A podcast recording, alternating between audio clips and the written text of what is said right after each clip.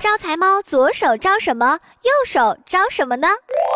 很多做生意的朋友都会在店面的门口摆上一只招财猫。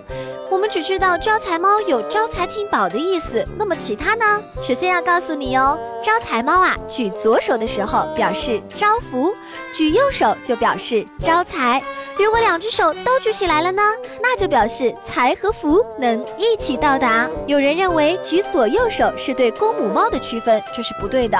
招财猫啊，都是以公猫为原型，白色的猫代表幸运。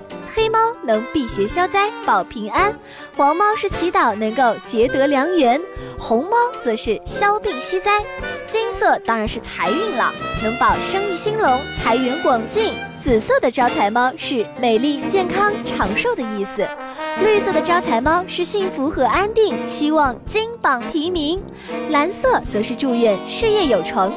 粉色自然就是代表要恋爱喽。另外啊，招财猫还有闭眼招财猫和睁眼招财猫之分呢。